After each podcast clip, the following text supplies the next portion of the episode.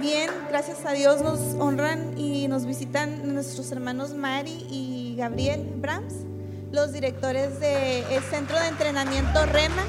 Amén, Dios los bendiga, gracias. Y pues sin tomar más tiempo voy a dejar el lugar a nuestro hermano Cliff Bell, un profeta, amén, de Christian International. Así es que nos visita el día de hoy y pues que pase para que tome este lugar. Dios los bendiga.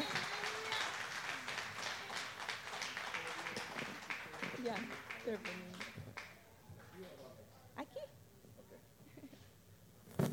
Aleluya. Thank you. Okay, got another one. Okay. Double portion. Oh, they're used to. I guess they thought I was translating. but- Muchísimas gracias, aleluya. Ah, ¿Debo de ministrar en inglés o español o bilingüe? ¿Cómo? Bilingüe, ok, eso es perfecto, lo puedo hacer, gloria a Dios. No estaba seguro y lo hubiera preguntado antes. Pues muy buenas tardes a todos. Qué alegría ah, y honor estar aquí con ustedes en, en San Diego. What an honor it is to be here with you in San Diego.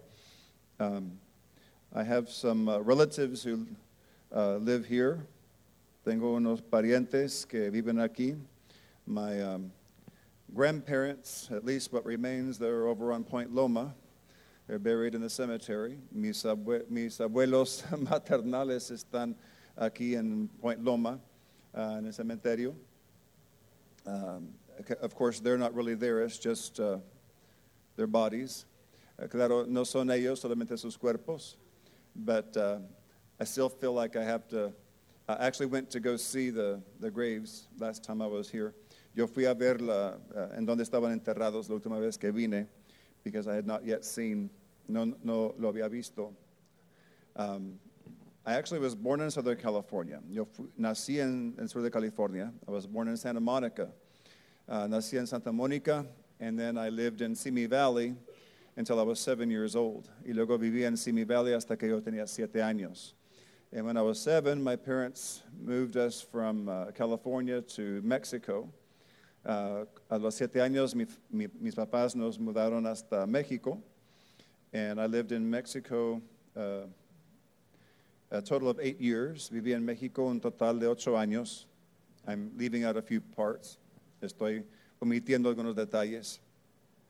Um, but um, that's one reason why I speak Spanish. Por eso hablo algo de español. Uh, I still speak English better most of the time. Uh, todavía hablo mejor inglés la mayoría del tiempo. But I'm more used to preaching in Spanish than in English. Pero estoy más acostumbrado a ministrar en español que en inglés. and in most years, I usually wind up ministering more in Portuguese than I do in English.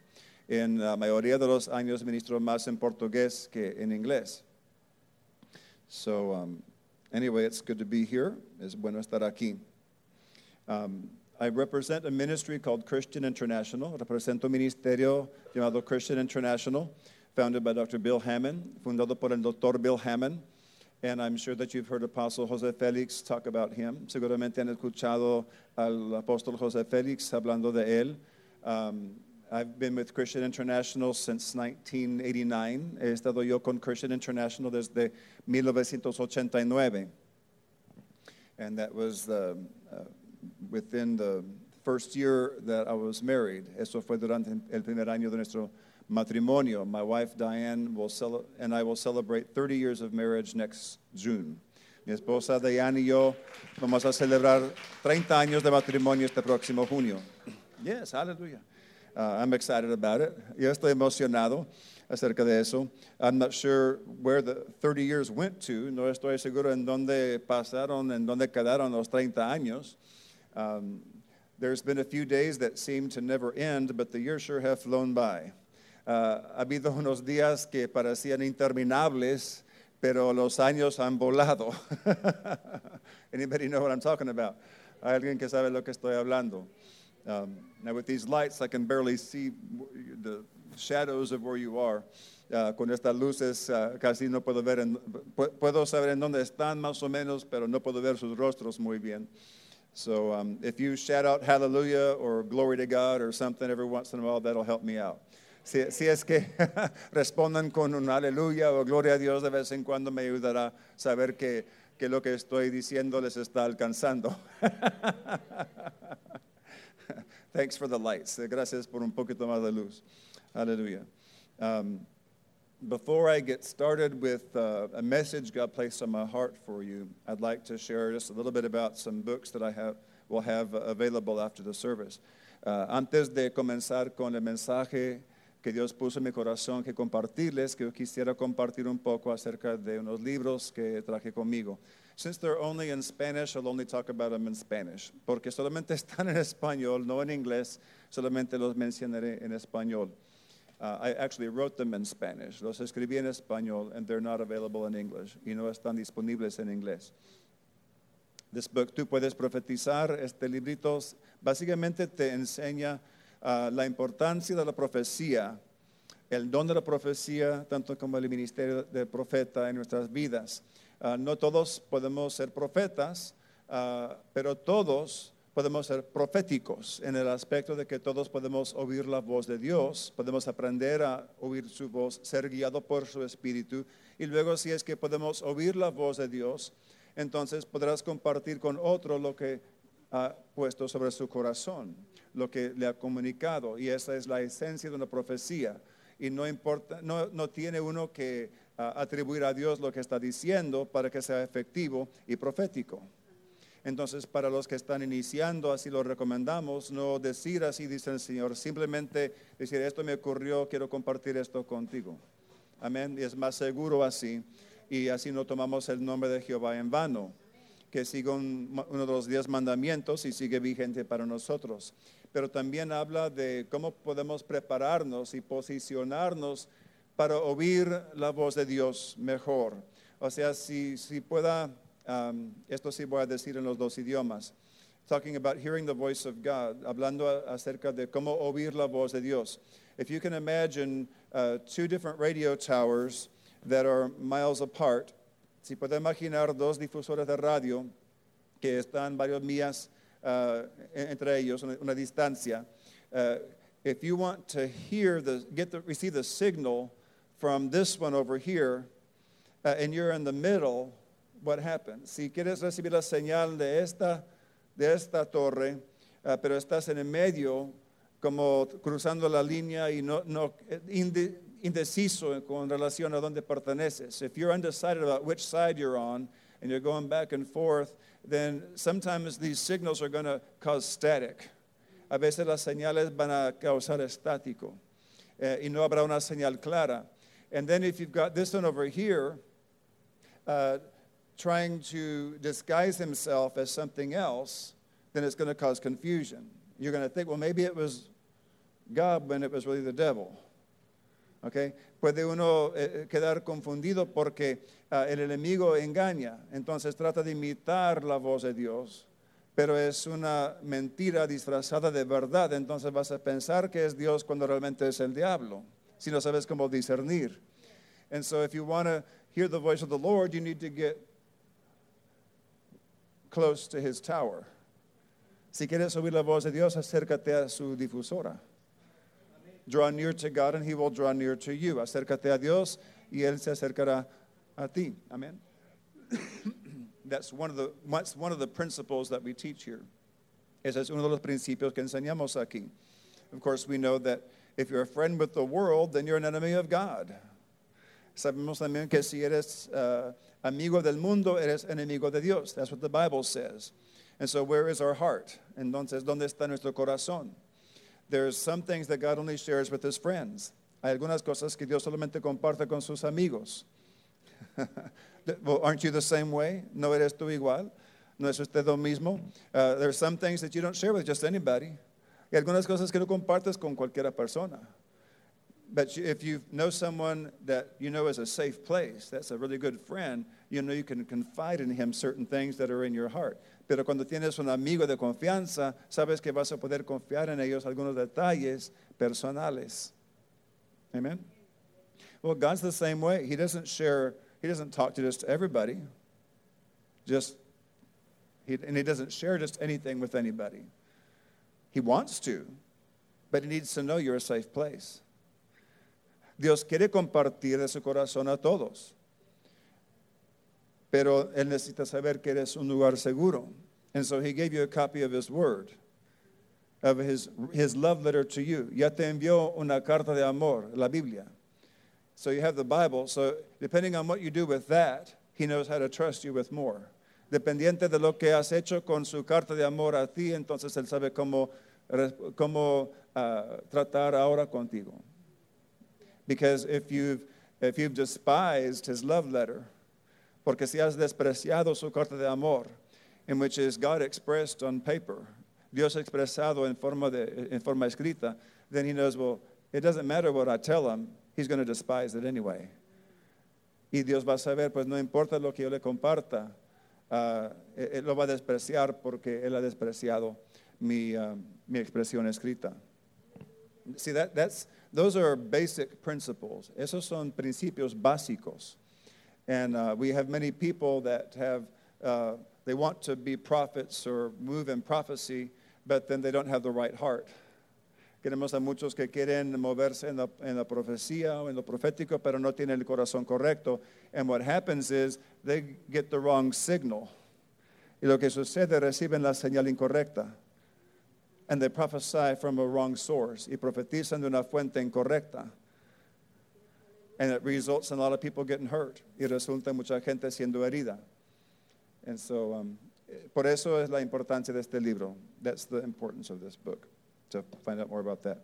¿Quién dijo que es un librito que habla de cómo discernir la fuente de una profecía? ¿Cómo saber si esta profecía viene de Dios?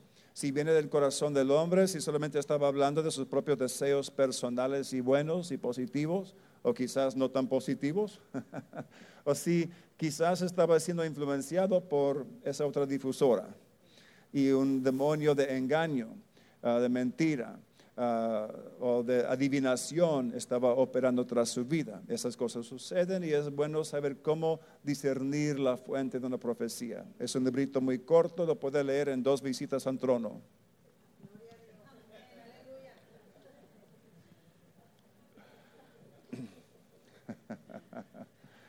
Ok, con algunos que quedan ahí mucho tiempo, quizás una sola visita. Okay.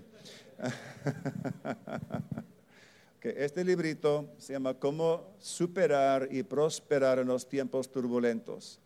Y eh, no es una guía de cómo hacerse un millonario. Y honestamente no he tratado aquí con los diezmos y ofrendas ni nada de esto. Mi propósito aquí era uh, alinear, una, alistar unos principios bíblicos uh, con los cuales debemos de alinearnos uh, para poder ser posicionados para recibir la bendición y el favor de Dios. Porque si seguimos la cultura del mundo, entonces no vamos a poder recibir la bendición de Dios. Tenemos que entender cuál es la cultura del reino, ¿verdad? Porque si uno no sigue uh, las, las, leyes de esta nación allá afuera, y si comienzas a a pasar los uh, altos y semáforos rojos y comienzas a, hacer así como tú quieras, entonces pues te van a multar, ¿no? Necesitas entender cómo, cómo conducirse en eso, eh, dentro de esta nación. Es igual en el, en el reino de Dios. Hay ciertos principios y tenemos que alinearnos porque lo que hemos cantado, Él es rey. Y si realmente es tu rey, entonces impactará tu manera de vivir. Amén. Y cuando lo hacemos, actualmente resulta en mucho gozo y libertad. y porque los mandamientos de Dios no son gravosos. Amén. No sé si ustedes ya tienen estos. ¿Sí? Ok. entonces, los uh, puedo, estos los voy a regalar a ver a alguien pero necesito a alguien que tiene hambre, que realmente uh, los va a usar para leer y aprender y no para equilibrar la mesa. A ver, ¿dónde hay alguien realmente con mucha hambre de Dios y que está dispuesto a hacer un paso de fe para venir y arrebatar la bendición? Para arrebatar la bendición con un paso de fe. ¿Quién lo va a arrebatar? uno tiene que aprender a moverse. Ah, Porque así es Dios actualmente. Dios siempre está ofreciéndonos algo. Él siempre está ofreciendo bendición porque Él quiere bendecir a sus hijos. Él siempre está ofreciendo algo, pero alguien tiene que alinearse y a- aprender cómo moverse con fe. Mire, ¿qué tan cerca estaba de usted, hermano? ¿Y cuántas veces estaba tan cerca? Ni tuvo que, ni, tuvo que subir de su asiento. Pudo haber nada más arrebatado así. Eh, Así a veces estamos con Dios. Dios tiene algo ahí, pero no respondemos con fe. Y queremos que Él haga todo por nosotros. O, pensamos que la bendición vendrá solamente porque es la voluntad de Dios. La voluntad de Dios no siempre se cumple. Es triste, pero es cierto. ¿Estoy bien caminando aquí? Ok, no, no quiero causar problemas. Ah, ok, gracias. Pero me, gusta poder verles mejor y conectar con ustedes. I need to do this bilingual, don't I? I need to go back. Ah, ne- necesito recordar que esto debe ser bilingüe. Sometimes we can have the blessings of God so close to us, but if we don't respond with faith, which means action too, then we don't receive the things God has for us. ¿Español nomás? Ok, me está diciendo español nomás. ¿Está bien? ¿Todos entienden español suficiente? Is there somebody here that really does not understand Spanish and you're totally lost if we don't speak in, in Spanish? I don't see any hands raised. Okay. All right. Muy bien, español. Aleluya. Ah, la voluntad de Dios no siempre se cumpla. Y hay mucha gente responden a una profecía personal de manera muy pasiva. Ah, y piensan, tienen la actitud, bueno, si es la voluntad de Dios, pues se cumplirá. Y si no, pues no. ¿Verdad? Y así, así respondan. Pero la realidad es que cada vez que Dios hace una declaración para tu vida, el diablo también hace otra declaración y comience a movilizarse para impedir tu bendición. Ahora, no, eso no es un problema si lo sabemos y sabemos cómo responder. ¿Verdad? Si sabemos, si, no somos ignorantes de las artimañas del diablo, ¿verdad? Si sabemos que así es el diablo y él es muy fiel para ser un buen diablo, un diablo malo, ¿verdad? Bueno, bueno por ser diablo, si me, si me explico. el diablo es maligno y es experto en lo que hace, es lo que quiero decir, ¿ok? Um, pero nosotros también podemos ser expertos en lo que nosotros hacemos conociendo la palabra, posicionándonos y actuando de, una manera ah, positiva y en fe para prevenir al enemigo de robarnos la bendición. Entonces, eh, tenemos que, número uno, tenemos que ponernos de acuerdo con lo que Dios dice. Si es una profecía personal, claro, juzgue la palabra. La, Biblia nos dice que tenemos que juzgar la palabra. Por, eso tengo el librito, ah, ¿quién dijo qué? Para que sea accesible a todos, para que entiendan cómo juzgar la profecía. Si quiere aprender mucho de lo profético o cómo aplicarlo más a tu vida personal, pues tenemos la escuela Rema ah, con Mari y Gabriel ah, en Chula Vista y en Tijuana en donde pueden ser adrestados no solamente para ah, recibir de Dios mejor, sino para ministrar a otros también. Y se lo recomiendo. Pero, am, pero tenemos que ponernos de acuerdo con lo que Dios dice. Ya cuando hemos juzgado y sabemos esta es palabra de Dios, yo sé que es palabra de Dios, muy bien, yo me pongo de acuerdo con lo que Dios dice. Y la fe siempre implica acción. Eh, el apóstol Santiago nos indicó en unas ocho maneras, en un solo pasaje, que la fe sin obras está muerta. Eso in- básicamente significa yo, yo creo lo que hago. Si no lo hago es que no lo creo. Hay mucha gente que dice, ah, pues sí, yo, yo, yo creo en ese del bungee, que está seguro. Claro que sí, pero nunca se atreven a usar el bungee. Y no es porque piensan que van a perder sus dientes artificiales. Pueden ser muy jóvenes y fuertes, pero no tienen tanta confianza para pues, subirse ahí y para aventarse, ¿verdad? Ah, entonces, ¿qué es lo que qué es lo que crees? Pues mira lo que estás haciendo. La fe también está actualmente en dos lugares según la Biblia. En Romanos 10, la fe está en dos lugares, en la boca y en el corazón, porque con el corazón se cree para justicia, con la boca se confiesa para salvación. Entonces, si quieres saber cuánta fe tienes, escuche por un rato lo que tu boca está diciendo. Y puede decir amén o ay, ay, ay, o lo que le corresponda, ¿no?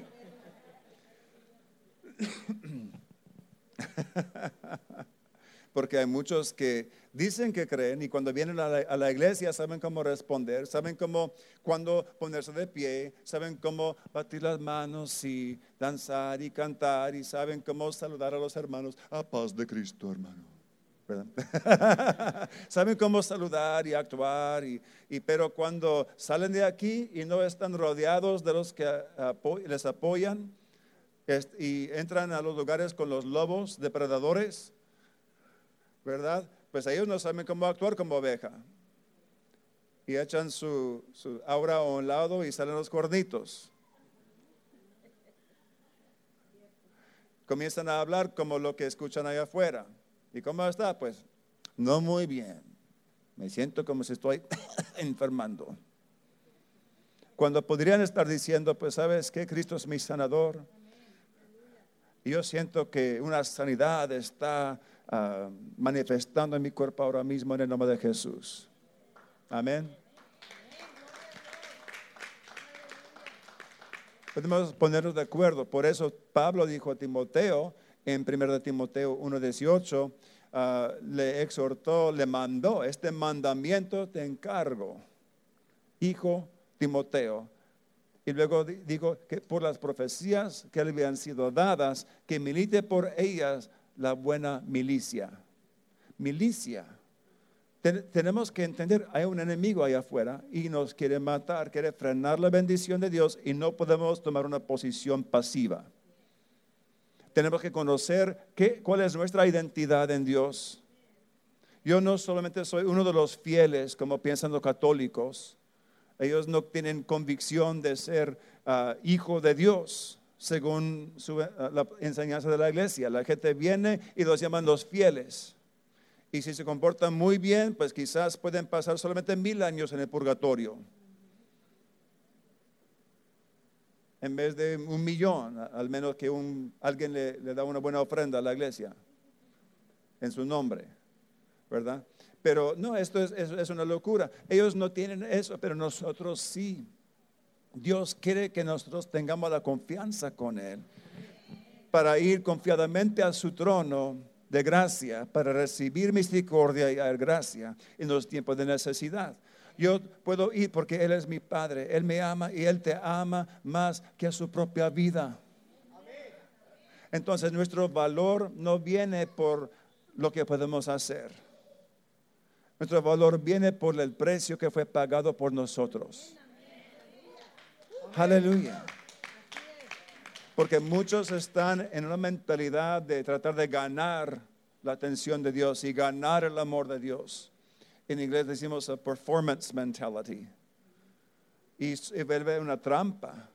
No, pero el amor de Dios por nosotros, no, no lo podemos ganar. No es regalado y Él nos ama más que a su propia vida. ¿Cuánto vales? ¿Cuál es tu valor personal? No importa lo que otros dicen de ti, joven. No importa lo que otros dicen de ti. Lo que importa es lo que Dios dice de ti. ¿Verdad? Él es el que te imparta valor. El precio que Él pagó te impartió valor. Así como en una subasta. A veces hay unas pinturas que a mí me parecen medio re feas, ¿no? Ah, algunos del... No soy un fanático del arte moderno, cuando la, como los de Picasso con la nariz que sale de la rodilla y quién sabe qué, todo distorsionado. Pero hay gente que si les gusta, obviamente, porque están pagando millones de dólares, ¿verdad? Para esas cosas. Y ese es ahora el valor de ese artículo. No, no por el material de que está hecho. Tela y pintura, pues no cuesta tanto. Pero por porque alguien está dispuesto a pagar 10 millones o 100 millones, o hubo una pintura de Da Vinci que esta última semana ah, se vendió por 400 millones.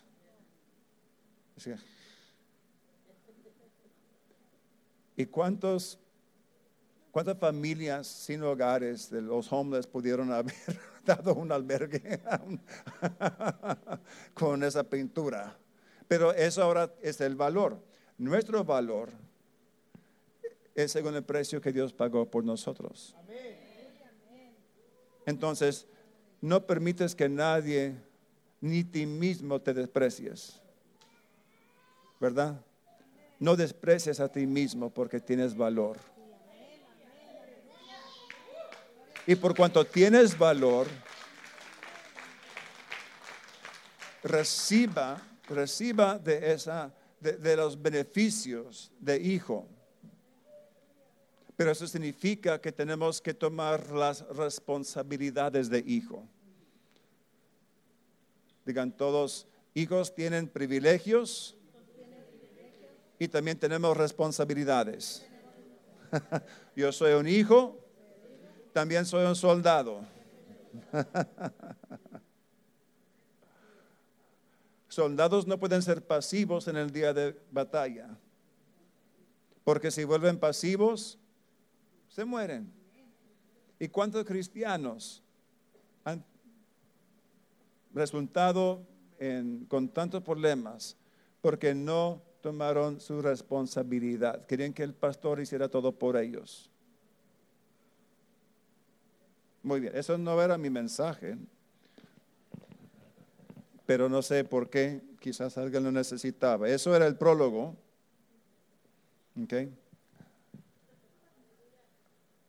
Eso era el prólogo. El prólogo. Eh, yo sí tenía un texto con que quería iniciar y está en Lucas 24. y yo podría compartir con ustedes más rápidamente, creo, lo que dice. pero los que están interesados en seguir lo que dice, ah, podrán hacerlo en Lucas 24, 1, no.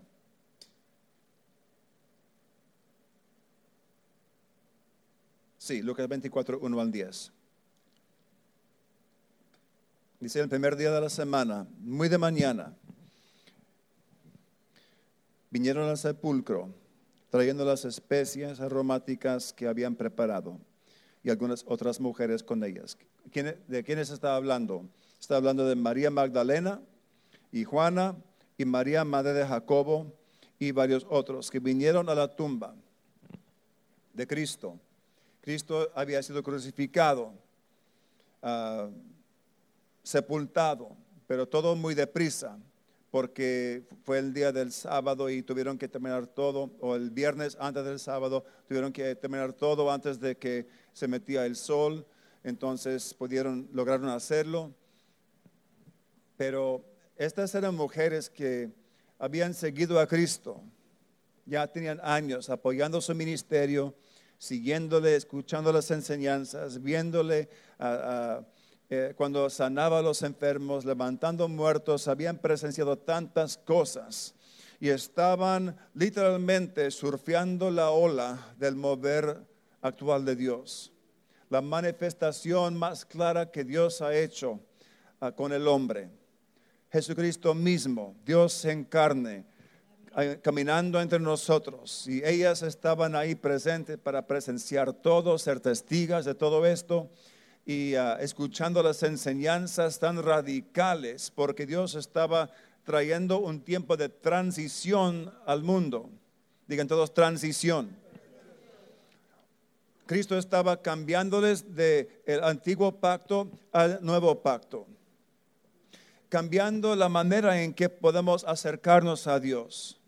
En vez de la ley ceremonial con todas sus complicaciones, y hubo miles de complicaciones ah, y ah, variaciones, cosas que, detalles para cada detalle de la vida, cada cosita de la vida. Y pero Dios estaba abriendo un camino nuevo y vivo para con el hombre. Algo maravilloso pagado por la sangre de Jesús. Pero ellas no entendían porque aún el apóstol Pedro y otros ah, pensaban que Jesús debería de echar fuera a los romanos, establecer un reino físico en la tierra y que desde ahí iniciara el reino físico de Dios. Pero Dios quería primero iniciar el reino espiritual de Dios en la tierra, en nuestros corazones, y su reino físico no se establecerá hasta que Él vuelve. Bueno, no se establecerá en su plenitud hasta que Él vuelve por su iglesia. Pero ellos no entendían eso. Tampoco sabían que el Evangelio era por también los gentiles. Y gracias a Dios que por fin un día a Pedro se, e, e, él recibió esa revelación. Yo doy gracias a Dios porque yo soy un gentil. Eso significa no tengo que convertirme en un judío para ser un buen cristiano.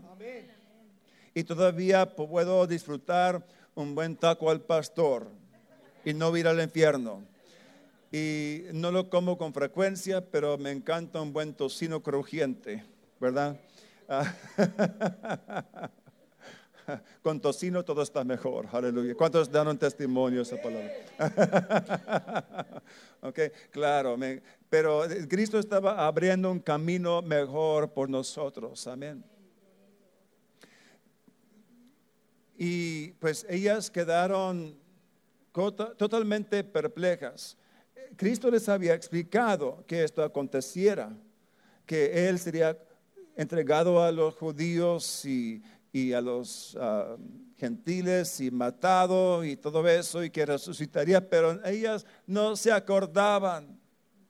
Es impresionante como cuando estamos enfocados en una cosa, lo que queremos escuchar de Dios, lo que pensamos eh, que Dios está haciendo, nuestra expectativa, nuestros paradigmas de lo que es el mover de Dios, ah, que estamos tan enfocados en mi manera de hacerlo, en mi tradición, en, los límites que yo he puesto a Dios, que aun cuando Dios nos habla directamente, no le podemos oír. Wow. Eso había acontecido con Pedro, porque Pedro había escuchado a Jesús decir que, y, Pedro ya había hecho su gran confesión de fe. Tú eres en Cristo, el Hijo de Dios, quien vino a este mundo. Y luego Jesús le pregunta en unos versículos después y, y, le cuenta de cómo sería matado y que tuviera que, ah, morir y luego resucitar. Pero Pedro no estaba dispuesto a escuchar tal cosa porque no combinaba con su teología ni escatología. Y comenzó a reconvenir a Jesús ¿Cuántos de nosotros hemos reconvenido a Dios? Porque estábamos tan enfocados en que, no, es que tú estás incorrecto, Jesús. Vuelve a mi doctrina, a mi acta constitutiva. no, yo soy la palabra de Dios. yo soy el autor. Yo lo escribo a mi manera. Entonces, pues ahí estaban ah, esas mujeres habían quedado tan tristes, devastadas, porque el Mesías, el que iba a establecer un reino, murió. Pero le amaban, no sabían por qué todo esto sucedió, solamente sabían que amaban a este Jesús, entonces llevaban especias para ah, ah, aplicarlas al cuerpo, ¿verdad? porque era así el costumbre. Pero cuando llegaron, fíjese lo que sucedió. Hubo ángeles ahí. La tumba estaba vacía, pero hubo dos ángeles ahí. Se los voy a contar nomás. Y, les dijo, Él no está aquí, ha resucitado.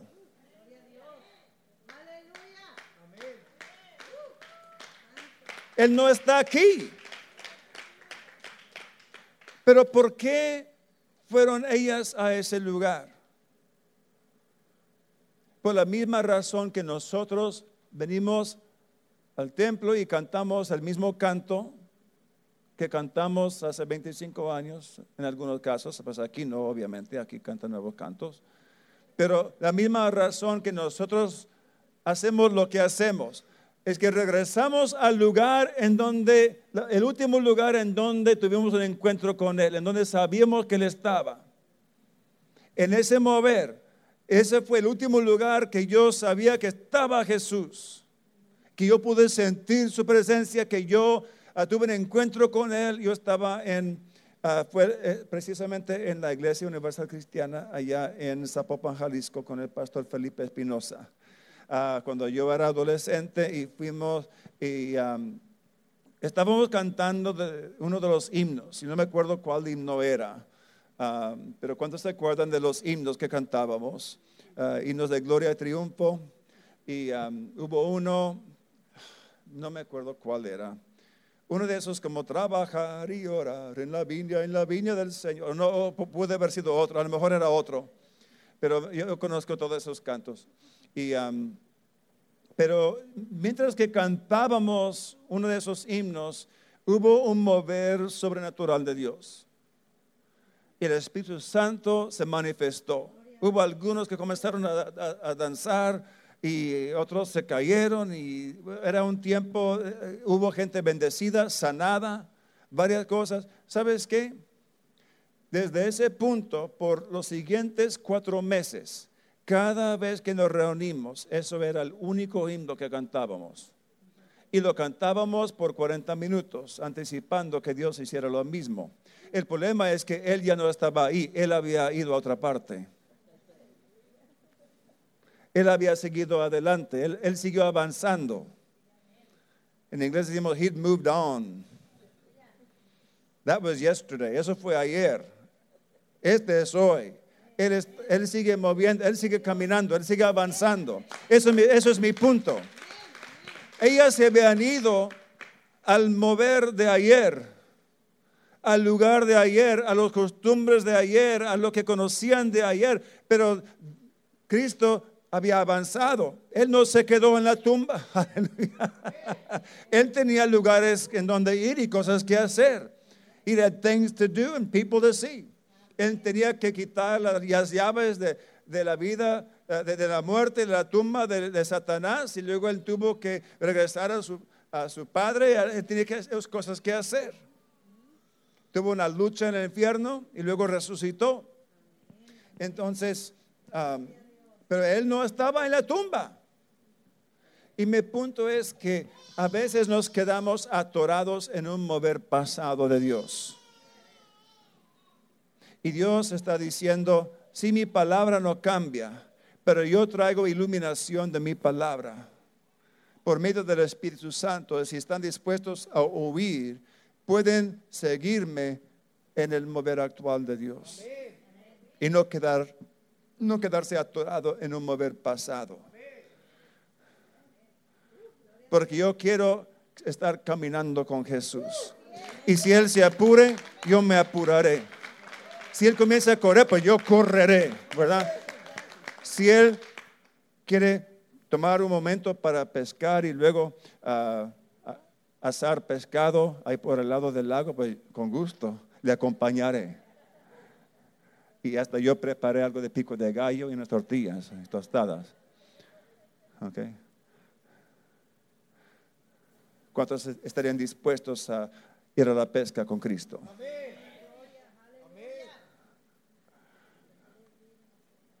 Pero hay tiempos que Él está guiándonos a un campo de batalla. Porque Él quiere que todas las naciones vengan bajo su dominio. Ahora, la forma que eso suceda es por medio de nuestros corazones. No es algo que se pueda imponer, es algo que nosotros servimos a otros y sirviéndoles y mostrando el amor de Cristo, demostrando su poder y su verdad entonces eso va a ganar sus corazones. No me gusta lo que algunos dicen conquistando a su ciudad. Bueno, conquista habla de dominación. No vamos a establecer una teocracia. Eso vendrá cuando Él mismo regrese. Y cada ojo le verá. y cada rodilla se doblará y cada boca confesará que Jesús es el Señor. Amén. Eso un día resultará, sucederá. Es un hecho. Solamente es una cuestión de que tan pronto sucederá. Y nosotros tenemos que colaborar con Dios en el día de hoy, en el mover presente de hoy, porque Dios sigue avanzando, estableciendo su voluntad en la tierra. Amén. ¿Cuántos quieren estar en ese mover, actual de Dios? Amén. Ok. Um, esa fue la primera cosa que Dios me um, compartió para, me impresionó sobre mi corazón compartirles. Y um, voy ahora a Isaías 43. Y eso va en la misma línea, mismo sentir. 43, versículo 18 y 19. Y dice, no os acordéis de las cosas pasadas. En, en español más nueva, pues olvídate del pasado. Amén. Luego dice, ni traigáis a memoria las cosas antiguas. Pues sabes que hay algunas de las cosas antiguas que a mí me caen bien. Yo estaba comentando a, Gabriel, o fue con usted, no me acuerdo, que algunos de los himnos, uh, sí fue con el pastor um, Durán, eh, yo a veces yo extraño ese sentir de maravilla cuando yo estaba en una iglesia antigua, grande, tipo catedral, con un órgano de pipas, ¿verdad? Y un coro, y hubo, el, coro venía todos vestidos de togas, y hubo un gran himno de la iglesia, y todo muy formal, y muy, mucha ceremonia. A veces yo extraño algo así. En el templo, en, el Antiguo Testamento, hubo algo así, pero yo también disfruto danzando con en alabanza y eh, yo, fui líder de alabanza por 25, años, eso era mi ministerio principal, tocando instrumentos de teclado, acordeón, piano, órgano, piano, teclado. y yo quiero el mover presente, pero mi alma a veces quiere regresar a algo familiar, digan todos familiar. A veces lo familiar nos llama la atención, aunque nos limite.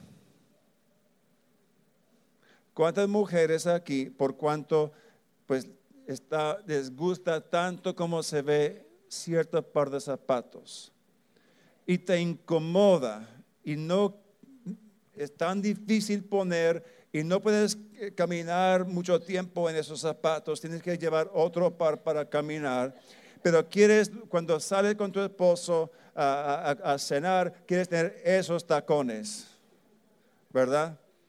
Mi esposo lo hace. Y tengo hijas también y dos hermanas, entonces siempre he sido rodeado de, mujeres. Entonces, para ser hombre, yo tengo un conocimiento y un vocabulario muy amplio, ah, más amplio acerca de ah, maquillaje y accesorios y cosas así que lo que es típicamente sano para un hombre. Comprendo muchas cosas porque es, me rodea. Ah, pero mi, punto es este.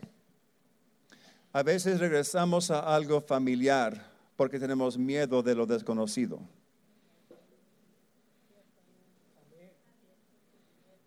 Yo compartí de una experiencia que tuve. ayer compartí de esto en la clase que di en, ah, en Tijuana.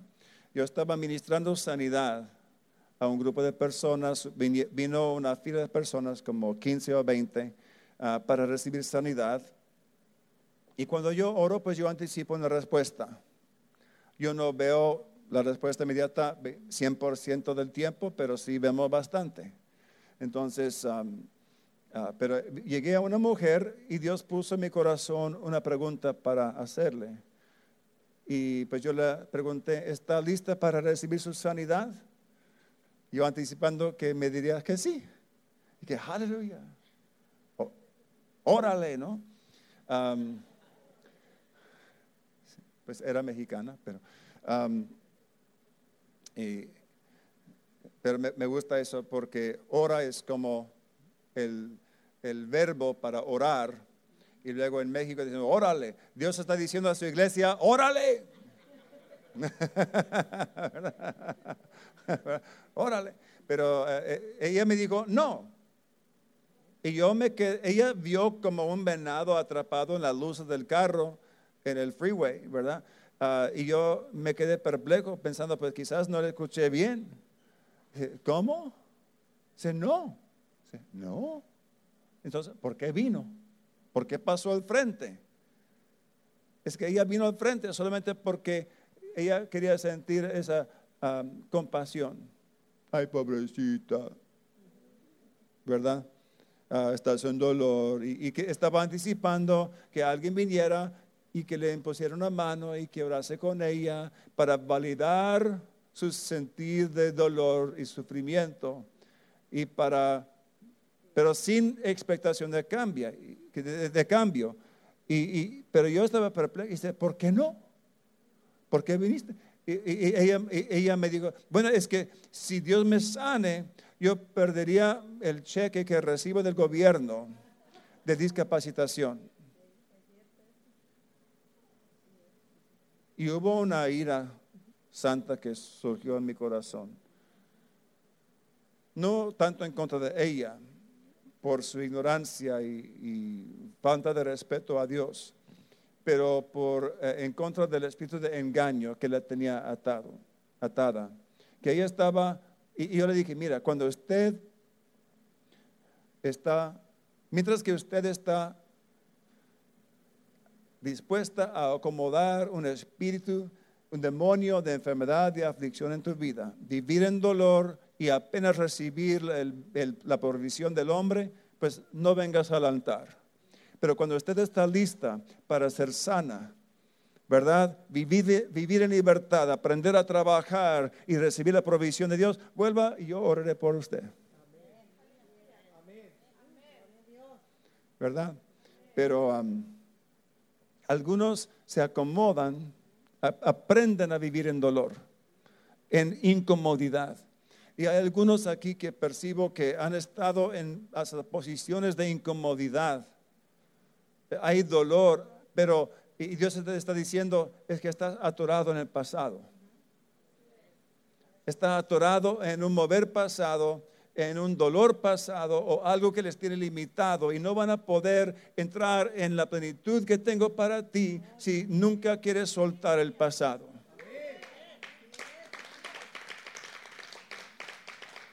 Si quieres recibir la plenitud de la libertad, la bendición y el futuro hermoso que tengo para ti, los planes buenos que tengo para ti, entonces tendrás que soltar el pasado.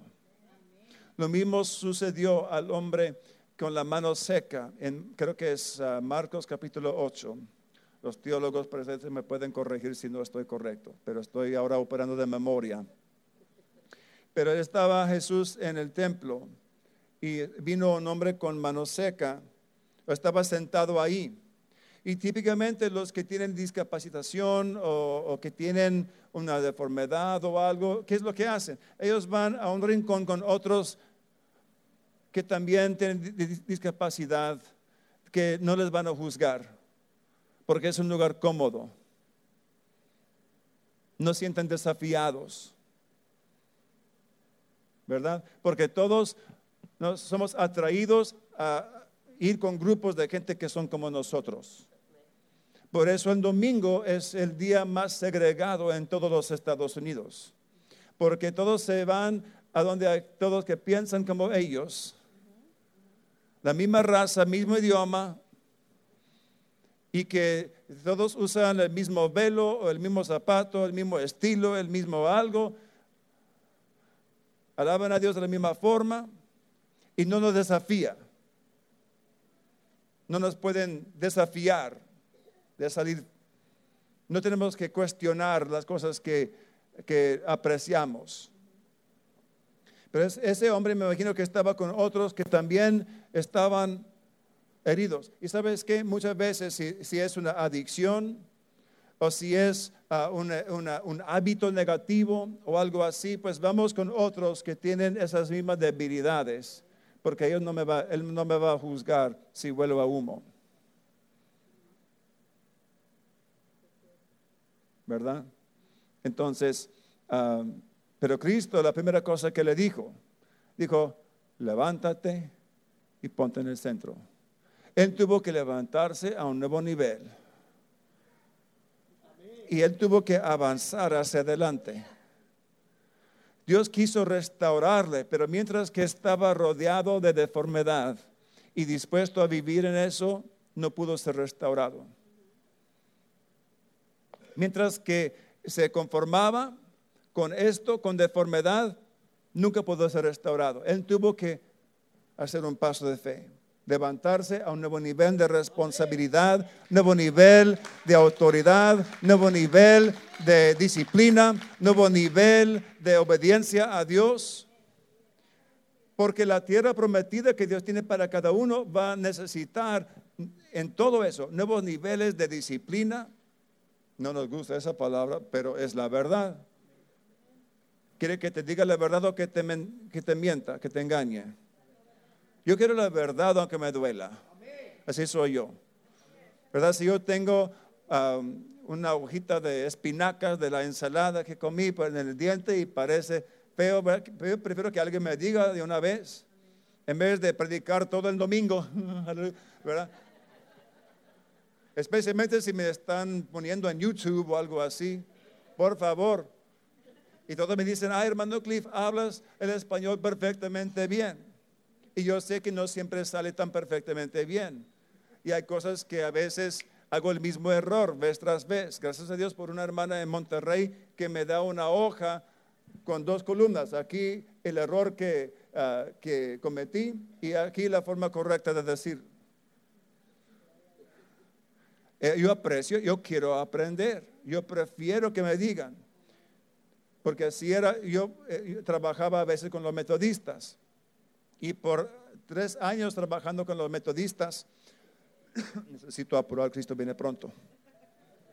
Pero, ah, y la primera vez que me invitaron a su congreso y estaba el obispo, el superintendente, muchos pastores y luego mucha otra gente, y pues yo me equivoqué, no aprendí bien la palabra. Entonces yo ah, quería agradecer al obispo y gracias al superintendente por haberme invitado y a los pastores. Y yo por unos tres años estaba ah, saludando y agradeciendo al superintendente desde el púlpito, hasta que por fin alguien me dijo, no es superintendente, es superintendente. oh. ¿Cuántos dan gracias a Dios por alguien que te ama, ama lo suficiente para decirte la verdad? ¿Verdad?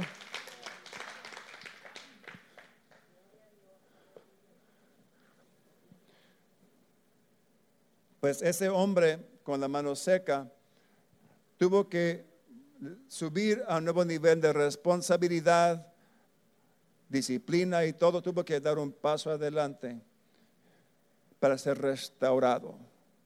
Dios quiere restaurar aquí.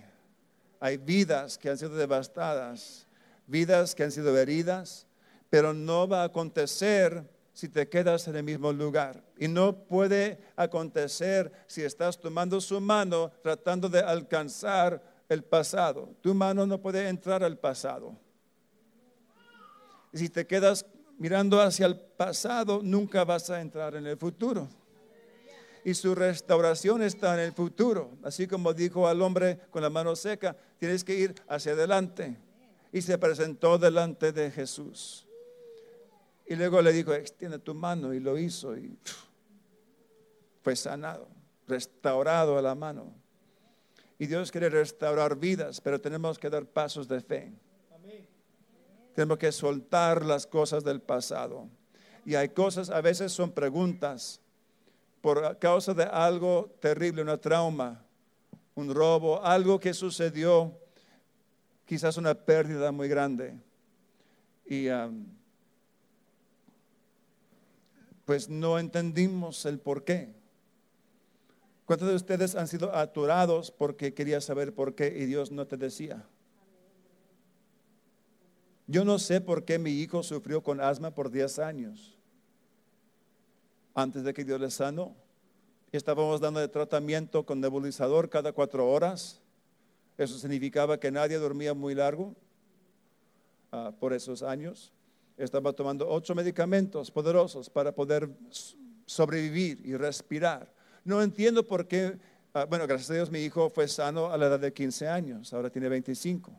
Mi hija mayor, que tiene 27, ah, cuando tenía como 21, la llevamos a un quiropráctico por causa de un problema que tiene con sus costillas, no sabíamos precisamente qué, uh, lo cual era el problema, solamente sabíamos que hubo cierto dolor y que no tenía el movimiento, el rango de movimiento que antes tenía. Lo que no sabíamos es que sus costillas se habían fusionado, dos costillas se habían fusionado. Pensamos que quizás por un accidente que recibió en bicicleta, no sabemos, honestamente no sabemos cómo aconteció, pero la llevamos a un quiropráctico y pues nos fue muy bien recomendado y hasta habíamos orado antes de llevarla. Pensábamos que estábamos haciendo bien y eso aconteció. ¿Y sabes qué? Pues él estaba deprisa, no la examinó bien, hizo el, diagnóstico incorrecto, comenzó a hacer movimientos bruscos y resultó daño a los nervios, un dolor uh, terrible eh, y constante que nunca se iba. Uh, y por el siguiente año y medio ni pudo lavar su propio cabello sola, ni, no pudo uh, vestirse sola estaba en dolor terrible todo el tiempo, intenso. Eso pero y no entendemos el por qué. Actualmente, ah, ella después de ese año y medio apenas pudo comenzar a hacer algunas cosas.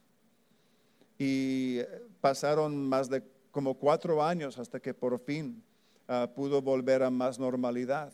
Yo no entiendo por qué algunas cosas suceden y creemos en milagros y hemos visto milagros, hemos visto milagros creativos. Una mujer que había recibido una histerectomía completa y yo la profeticé que tuviera un hijo y dentro de un año dio luz a un hijo. Dios le dio toda la fábrica nueva. hemos visto a cánceres caerse al suelo. Hemos visto milagros y luego mi propia familia no entiendo el por qué. Pero ahora comprendo un poco más. Dios nunca nos dijo por qué. Y tuvimos que aprender a seguir confiando en la bondad y el amor de Dios, no dudar de su naturaleza ni de su amor y saber, pues, aunque Él no me diga la razón por qué, yo voy a seguir confiando en Él. Aunque no entiendo, yo sé que Él es bueno, sus planes son buenos y Él ayudará a todas las cosas por mi bien, pase lo que pase, yo sé que es la verdad. Y um, hay otras cosas que han acontecido y no entiendo el por qué. Pero cuando yo le doy a Dios el derecho de no contarme el por qué, eso me suelta del pasado. Y siento que algunos de ustedes están en ese punto, en que necesitan dar a Dios, entregar a Dios esas preguntas y decir, ¿sabes qué? Te doy el derecho por cuanto eres Dios y yo sé que eres bueno. Te doy el derecho de no explicarme el por qué hasta que yo llegue al cielo. Entre tanto, no, no voy a dudar de tu bondad, de tu amor, de tu, amor por mí. Y eso, ¿sabes qué? eso trae un poder a nosotros, restaura nuestra relación con Dios. Porque cuando hay esa, el enemigo viene aprovechando de la pregunta, y trata de meter la mentira de que quizás Dios no te ama tanto como habías pensado. Quizás hay algo estorbando, quizás una puerta abierta, quizás esto, el otro. Y luego viene esa duda y nos separa de Dios, nos quita la confianza. Y luego cuando llega el día de, de batalla, no tenemos confianza para batallar. Volvemos pasivos, volvamos de no efecto en el campo de batalla. Y mucho del cuerpo de Cristo, que debe de ser un ejército, ha sido neutralizado por tales cosas. Por eso tenemos que estar aferrados a la verdad de Dios. Amén. Y, y, luego soltar el pasado, dar ese paso adelante. Yo no tengo todo lo que quisiera o lo que pienso según lo que Dios me ha dicho, pero yo voy a hacer lo que puedo con lo que tengo. ¿Verdad? Yo voy a alabar a Dios según lo que puedo. Mi hija, cuando estaba en esa condición, ella antes había tenido clases de ballet, ella tenía un ministerio de danza danza profética. A los 10 años estaba coreografiando y viajando conmigo. A los 15 años dio uh, talleres de danza profética y Dios la usó de una manera tremenda. Yo fui su intérprete en Brasil y en Canadá. Pero luego ella en ese dolor constante estaba... ¿Cuántos de ustedes han tenido un dolor que se alargó? Cuando está en esa condición, pues comienza a debilitar la fe. Puede distraernos, el dolor puede volver una distracción que nos debilita. Y al menos que nos fortificamos en Dios. Y ella me decía, papá, estoy batallando en contra de la depresión y no sé cómo salir, pero yo, pero, la única cosa que sé es que tengo que danzar a Dios. Era su forma, su expresión de adoración ella sabía si yo danzo va a doler más. Si yo comienzo a mover, ella ya no pudo hacer todos los movimientos grandiosos que antes hacía. Ella solo pudo hacer los brazos así, de un lado para el otro, porque no la pudo levantar. Y los pies unos pasos sencillos. Pero pusimos un CD de alabanza, comenzamos a alabar y ella hacía lo que podía con lo que tenía. La depresión se, iba. La alabanza desata la presencia manifiesta de Dios. Y la depresión ya no estaba, el dolor estaba más, pero me dijo, no me importa, yo tuve que danzar a mi Dios. Y la fe volvió. Lo que yo vi en ese proceso con ella, yo vi el desarrollo de una guerrera yo vi el desarrollo de una guerrera, con mi hijo también, con lo que pasó con él. Y quiero desafiar a ustedes, si estás experimentando mucha resistencia, dolor o algo, permita que Dios lo utiliza.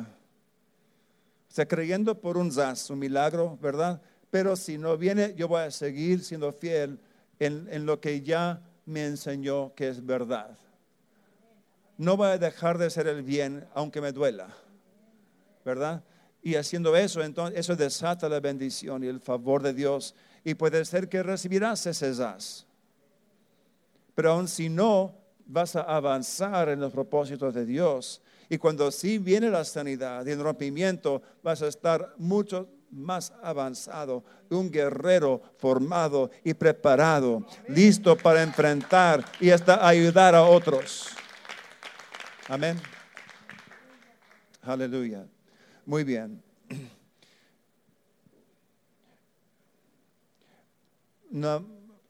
Una, escritura más que ni voy a abrir mi Biblia para leerlo porque tomaría demasiado tiempo. Pero es una palabra profética. He estado ministrando, este no es lo que había planeado decir, yo tenía algunas otras cosas. Inicié en donde sabía, pero Dios me dirigió a otro rumbo. eso sucede frecuentemente con esta clase de ministerio. Pero ¿cuántos saben que Dios ya te habló en algo? Entonces, recíbala, arrebata la bendición y actúe con fe. Pero ahora este es, perdón, Isaías 54. Habla Dice, regocígate, oh estéril, la que no daba a luz, porque más son los hijos de la desamparada que de la casada. Y no me acuerdo precisamente la letra como está en la Reina Valera, pero básicamente es esto. Y aquí dice la profecía. Si puedo aprender esto. Esa es una palabra profética para este ministerio. Número uno, Pastor Durán, Pastores Durán, todo lo que ya han pasado, no necesito música, gracias, pero gracias por estar dispuesto. han pasado muchos años de mucho trabajo y no viendo mucho fruto. O el fruto que llegaba desaparecía. Y los graneros se llenaba poquitito y luego es como si hubo fugas. Y luego vinieron algunos que robaron, vinieron algunas ratas, rateros, algunos predicadores rateros, algunos de ellos también hay, ¿verdad?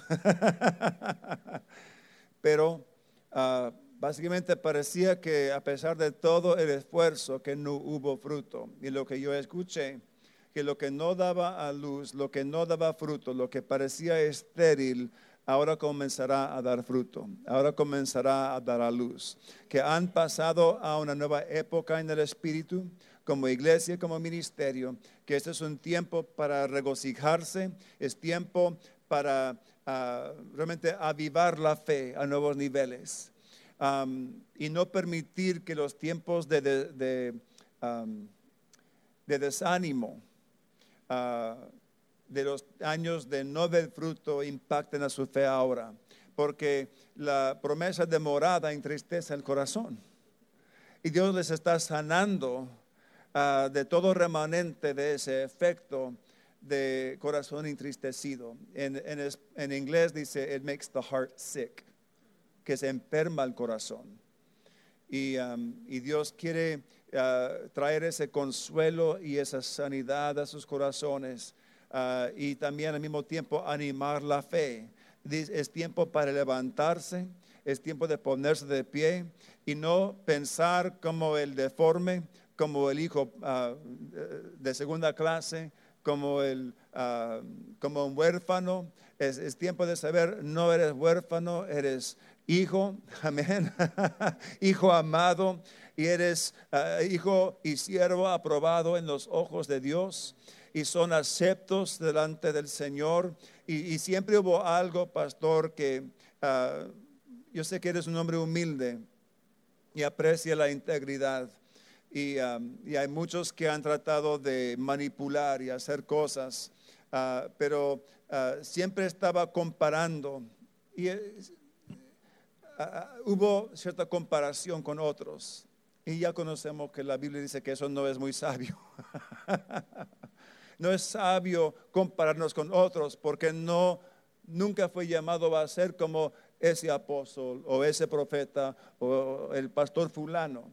Dios ha dado a cada uno un llamado individual y único.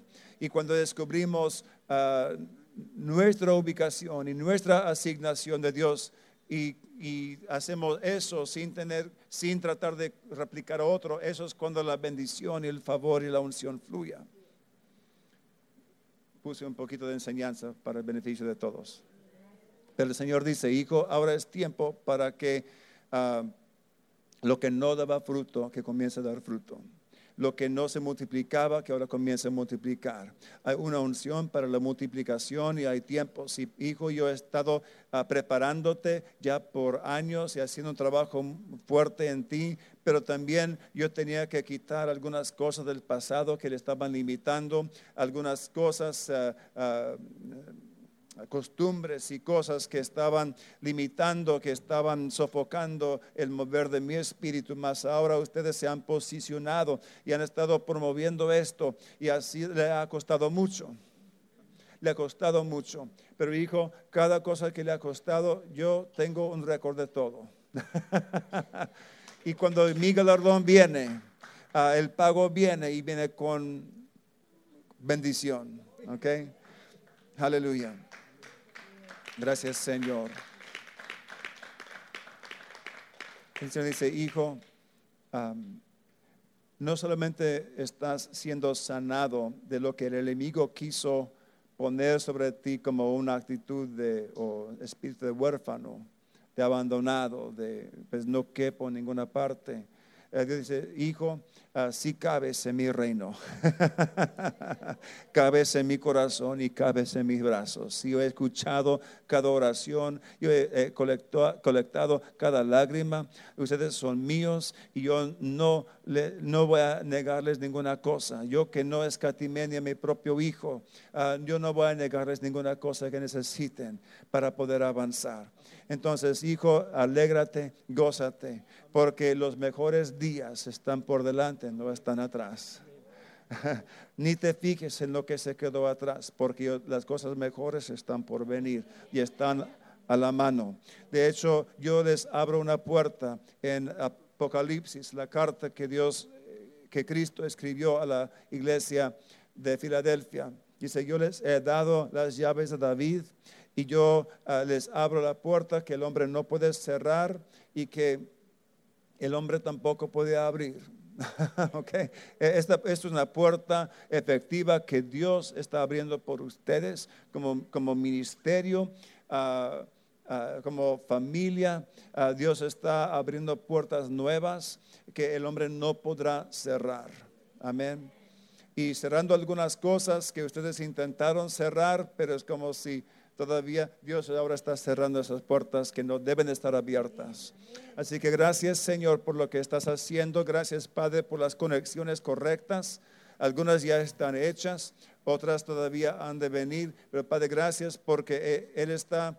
Ah, Padre, estás trayendo a los que van a apoyar, como Aarón y Ur levantaron las manos de Moisés, Señor. Y este ministerio comenzará a multiplicarse y vendrá más cosecha. Y Dios dice, yo haré un trabajo muy profundo ah, aún en el, grupo de alabanza, en la congregación, así como yo he taladrado ah, y cavado en tu propio corazón, y así como Isaac estaba cavando y cavando esos, ah, recabando los pozos que su padre había abierto en, en Filistia, el Señor dice, vas a yo voy a recabar y los pozos que antes rendían agua, pero luego fueron tapadas por el enemigo y, por otras cosas, van a comenzar a dar agua otra vez, pero no solamente serán pozos de agua, pero esa agua viva que va a correr. Será un serán manantiales de ríos de agua viva en el nombre de Jesús, porque mi espíritu se moverá en este lugar y la gente enferma cuando viene no saldrán enferma, pero serán sanados. Habrá mayor mover de mi espíritu y más manifestaciones, demostración de mi espíritu, dice el Señor y has visto mi mano en sanidades en tiempos pasados y luego el enemigo quiso desanimarle ah, para que no se diera esos pasos de fe, pero no tendrá que invitar a un profeta ni apóstol ni otro predicador de afuera para que tengan reuniones de milagros, porque yo he ungido a tus manos. Aleluya, en el nombre de Jesús. Y no solamente vas a sanar a los enfermos y hacer los milagros, pero vas a levantar a un ejército, a un equipo que hace lo mismo. Aleluya. Porque estoy convirtiendo la congregación a una, a, un, desde una audiencia a un ejército. Bien equipado y preparado para ir y traer reforma y transformación a esta ciudad y región en el nombre de Jesús. Gracias Señor. Gracias, Señor. Aleluya. Aleluya. Gloria a Dios. Pues gracias, Señor, por tu palabra.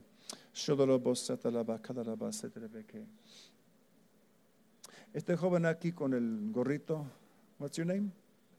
Nathaniel, do you prefer English or Spanish? Los dos igual, ok. Nathaniel. Casi nombramos uh, si la hija nuestra primogénita hubiera sido hijo, habíamos escogido el nombre de Nathan. Pero ah, cuando llegó nos sorprendió porque estamos esperando hijo y esta no es hijo, es hija. uh, Natanael, Nathaniel, el Señor dice, hijo, uh, quiero que sepas cuánto yo te amo y el valor que tienes en mi reino. Y que aunque el enemigo te ha aventado armas masivas de distracción y tu corazón ha sido jalado de aquí para allá y hubo algunas situaciones hasta de peligro de, de los cuales yo te ayudé. No es porque fuiste tan suave y, y hábil en esas situaciones, pero yo te guardé aún, aún a veces de ti mismo. Pero hijo, quiero que sepas que este es un tiempo cuando yo voy a expresar mi amor por ti de una manera para que no, no, no lo puedas negar. Okay. Has buscado algo verdadero y real. Y yo sé que tu corazón por naturaleza no es que eres un rebelde, solamente quieres lo que es verdadero, lo que, eh, lo que, es, lo que tiene poder, lo que es real. Y no, el cristianismo que has visto no siempre pareció tan poderoso. Y a veces la hipocresía de algunos te, uh, te repugnó. Y luego querías sentir aceptado. Y no siempre sentiste aceptado. Sentiste corregido. y, y, por cuanto a veces fuiste corregido tanto, uh, que a veces no sentiste amado ni apreciado. Pero quiero que sepas que eres amado y eres apreciado y yo estoy por ti y no en tu contra. Pero a veces estás corriendo en direcciones opuestas que lo que debes y te, y te voy a ayudar. Si tú me pidas, yo te ayudaré, porque he escuchado lo que está en tu corazón. Yo quiero levantarte, hijo, como un hombre uh, de negocios no solamente como una persona que tiene un trabajo o que gane un poco de dinero, que apenas sobrevive. Yo quiero levantarte como uh, un hombre de negocios muy exitoso. Esa es una habilidad que tienes uh, porque siempre pudiste pues intercambiar esta tarjeta de béisbol por otra cosa y luego tu patineta por esto y como en inglés yo diría a wheeler dealer. Okay? Uh, siempre con la habilidad de vender o comprar, intercambiar y siempre salir como con algo más. Y um, yo te di esa habilidad y quiero ayudarte a desarrollar esa habilidad según los principios de mi reino, en, en el cual vas no solamente a poder vivir una buena vida y tener buena ganancia, pero también proveer uh, trabajo y sostén para muchos otros. Okay. Y te haré de ti un hombre muy responsable y muy respetado dentro de la comunidad. Y has buscado poder, yo quiero hacerte un hombre de influencia, de influencia de mi reino. Y por eso yo te digo que yo he visto lo que está en tu corazón. Uh, que, y yo aprecio que, que valoras lo que es verdad, lo que, lo que funciona. Y no, no te cae bien las cosas que dicen una cosa y luego actúen como otra. Y a veces lo que ha visto con algunos cristianos, o que se decían cristianos, era como un conflicto, una contradicción. Y por eso uh, tu corazón te encerraste por un tiempo. Pero yo he escuchado lo que está en tu corazón. Aún la oración que no verbalizaste. ¿Ok? Entonces, quiero que sepas que yo te amo, yo estoy por ti. Y nada más ríndate ese sueño que tienes y eh, tus planes permita que yo te dirija y yo abriré paso, abriré el camino y la puerta que te parece tan imposible. Y pues, ¿cómo voy a llegar hasta allá desde aquí si no tengo eso, si no tengo ese sin esa beca o sin ese permiso o sin eso, ¿cómo lo voy a hacer? Y a veces me siento que no, no tengo eh, una mano realmente uh, de un, del, del, Padre que yo deseaba sobre mi hombro para guiarme. Pues yo soy tu Padre. Y yo no miento. Y tienes mi ADN Amén. Así que gracias, Padre, por Nathaniel, porque hoy es una cita divina para él. Y Padre, cada plan del enemigo que quiso ah, desviar distraerle, contaminarle si pudiera y destruirle en el final, pues nosotros destruimos a esos planes del enemigo. Anulamos cada plan del enemigo. Y Padre, yo declaro que los ángeles de Dios le guardan y que ninguna arma forjada en su contra prosperará. Gracias Señor, porque tú vas a abrir esa puerta, aún las becas para más estudio. Pero cuando, pero cuando Él sale de la universidad, ah, Él no será impactado por el humanismo y las eh, cosas del mundo. Aunque Él será, cuando Él entra, será rodeado de lobos, de humanismo, de tanta, tanto engaño que está ahí. Pero Él entrará conociendo su identidad, conociendo su rumbo y va a permanecer fiel a la verdad que Dios dice de Él. En el nombre de Jesús. Amén.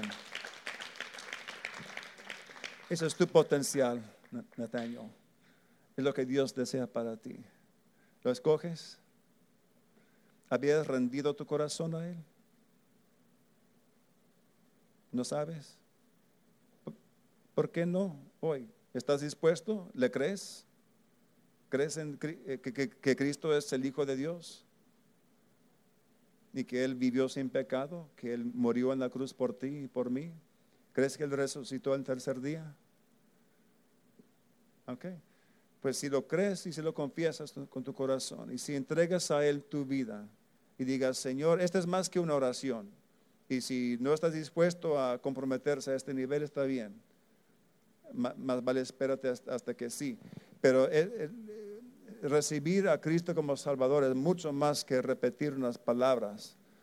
significa, yo me arrepiento de mis pecados. Yo sé que yo soy pecador y hay cosas en mi vida que son pecado y que no agradan a Dios. Son lo que clavó Cristo a la cruz del Calvario.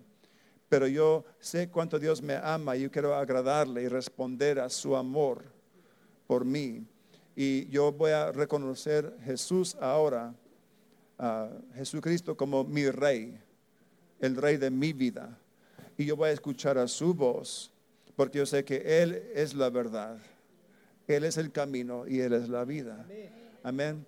Entonces, Ah, si estás dispuesto a, no solamente orar una oración, y no lo hagas por sentir presionado, porque hay mucha gente que están, sí Señor, sí Señor, queremos que Nathan llore, ¿ok? Pero, y, claro, ellos te aprecian, te aman y quieren lo mejor por ti, ¿ok? Pero no lo hagas por eso, hazlo porque tú sabes, Dios tiene el mejor camino para mi vida. La única cosa que me puede ofrecer el mundo es la muerte aunque hay cierto placer en pecado por un tiempo temporal, siempre hay día de pago y siempre es muerte. Y, pero yo sé que Cristo es la verdad y le quiero seguir. Y si estás dispuesto, pues yo quisiera guiarte en esa oración. Y quizás hay otra persona, ¿acaso hay otra persona que sabe que no se ha entregado su vida a Cristo y quiere hacerlo? Quizás escuchó lo que ministré a Nathaniel o a otros. durante el mensaje estaba siendo jalada, jalado, ¿sabes? Yo quiero tener un conocimiento con Dios. Yo quiero escuchar la voz de Dios. Quiero tener una experiencia verdadera con Dios. No solamente ir a un templo y escuchar acerca de Él. Yo quiero escuchar a Él. Pero yo he vivido en medio o cerca del otro semáforo demasiado. Yo quiero ahora acercarme a Dios. ¿Acaso hay otros que dicen, yo quiero hacer Jesús el Señor y Rey de mi vida? ¿Hay alguien aquí que nunca lo ha hecho, pero dice, este es mi día?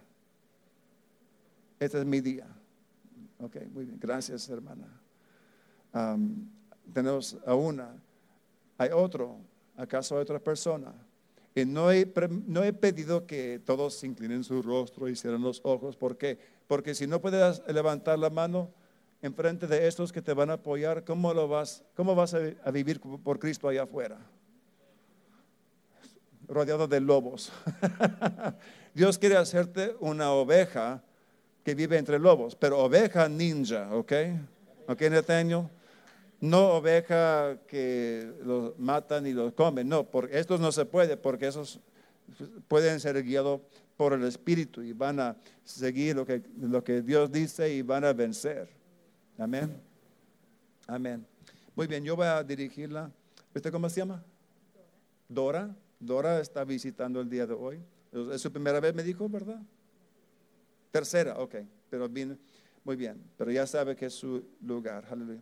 Pues Nathaniel, Dora y todos, cualquier otra persona que quiere orar.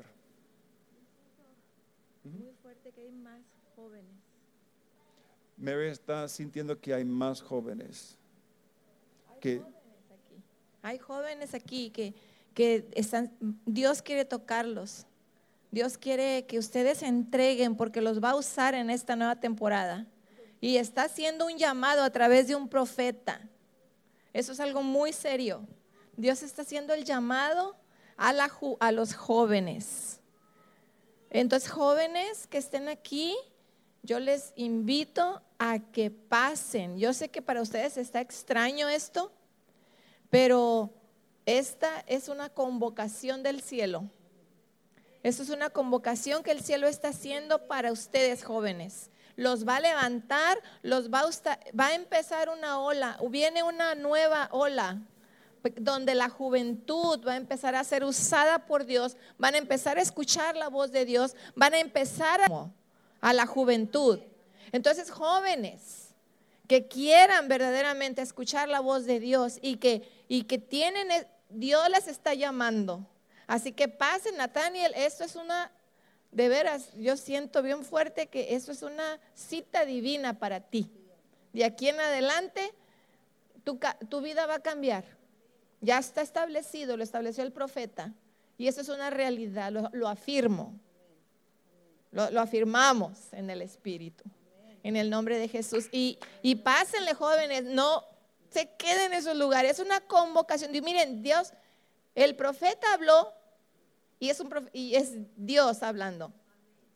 Yo lo siento muy fuerte, amén. Y, y, y, miren, bueno, voy a hacer un anuncio.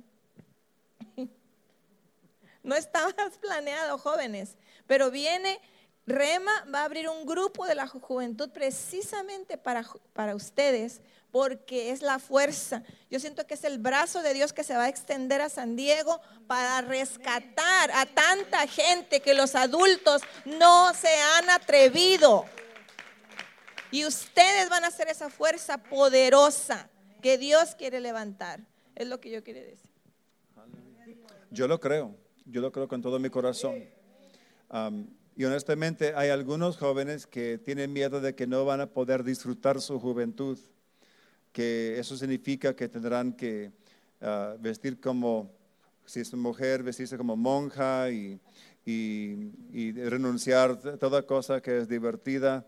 Ah, no, la realidad es que cuando entramos en la voluntad de Dios y en el cumplir nuestro propósito por lo cual fuimos creados, viene un sentido de propósito, viene un sentido de cumplimiento y una alegría que ninguna cosa del mundo puede ofrecer.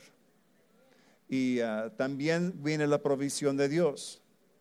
Y ah, yo conozco a muchos jóvenes quienes pasan sus días libres ah, orando en la mañana y luego salen a evangelizar y ellos echan- echando fuera demonios, están haciendo milagros, están sanando. Hay un, un, amigo mío, se llama Gustavo, ah, es originario de Cuernavaca, y él con su amigo se iban al zócalo ah, de la ciudad ah, con cierta frecuencia, más que una vez por semana, buscando cualquier persona enferma. Y si tenían un yeso y muletas, pues ellos pf, inmediato fueron a ellos y comenzaron a orar por esa persona. Y tuvieron la audacidad de quitarle el yeso de alguien.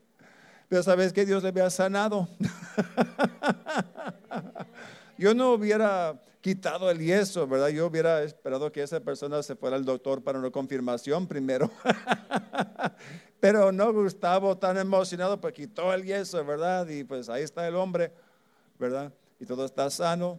Ah, y ellos han visto tantos milagros. Él ya no vive en, en Cuernavaca, pero ahora están en San Antonio, Texas. Ah, también sirviendo al Señor. Pero otros, estaba un grupo de jóvenes, todavía están en ah, Guadalupe, Nueva León. Hay acaso aquí un regio montano de Monterrey, Ah, pero e- estaban yendo de casa en casa, tocando puertas y querían, ofrecieron orar, bueno, ofrecieron bendecir en oración a la señora que contestó y a su hogar. Ella les dijo que no estaba interesada porque era católica y ellos venían de una iglesia metodista, pero avivada y llena del Espíritu y tienen equipos proféticos y todo. Entonces ah, ah, ella dijo, no, no estoy interesada. Uno de los jóvenes, Dios le habló. Eso es tan divertido ah, porque Dios le dijo, ella tiene un dolor en el cuello. Entonces le dijo, bueno, antes de que nos vayamos, permítanos orar para que Dios le sane del dolor que tiene en su cuello. Ella, ¿cómo sabías que yo tenía dolor en el cuello? ¿Viste mi anillo de matrimonio o qué? No, estoy bromeando. E- Esa última parte yo agregué. y luego dijo, "Ah, muy bien. Y les permitió ah, orar. Dios la sanó de inmediato. Y ella dijo, espérate, ah, yo voy por mi esposo. Fue por su esposo, le trajo de un salón atrás de la casa y pueden, pueden orar por él, pues él tiene algo en su columna, un dolor en su columna. Oraron por el esposo, Dios le sanó a él también. El dolor se fue.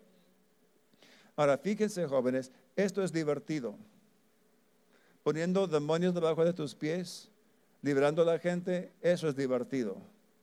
Cuando ves a un milagro y alguien que estaba citado para una cirugía y Dios le sana, o Dios extiende el, brazo de alguien, o eh, eh, eh, cuando puedes ver esas cosas, eso es diversión.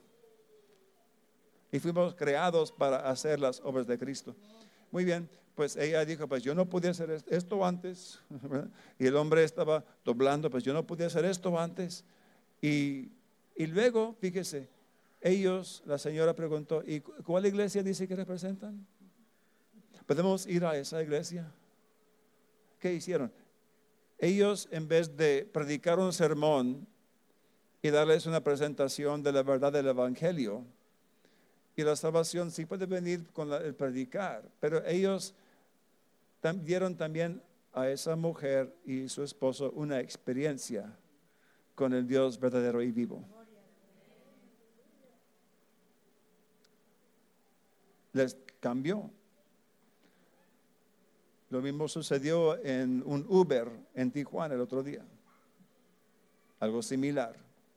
Y Dios está transformando a un hombre y a su familia. Yo tengo que fe que Dios le va a restaurar a su familia. Ahora están separados. Ya le hice amigo en Facebook para dar seguimiento con él. Aleluya. Muy bien. ¿Están listos? Nathaniel, ¿qué dices? ¿Estás listo para hacer un compromiso con Dios? Ok, Nathaniel y hermana Dora, ¿me dijiste? Dora. Y todos los demás, ¿por, por qué no se pongan de pie todos? Y vamos ahora, yo les voy a dirigir en una oración. Y si hay otra persona que dice, ¿sabes qué? Yo quiero también. Entonces, haz este, esta oración un compromiso con Dios. Amén. Puedes orar en voz alta, creyendo con el corazón. Amén. Padre Santo, repiten esta oración. Padre Santo, yo te doy gracias por tu amor que has expresado a mí por medio de tu Hijo Je- Jesús. Yo sé que soy un pecador. No merezco nada, menos castigo. Pero Cristo tomó mi castigo por cuanto me ama. Yo respondo a ese amor. Y, a- y- yo entrego a ti mi vida, Señor. Límpiame, lávame, santifícame. Y yo seré por ti un siervo fiel. Lléname con tu Espíritu Santo. En el nombre de Jesús.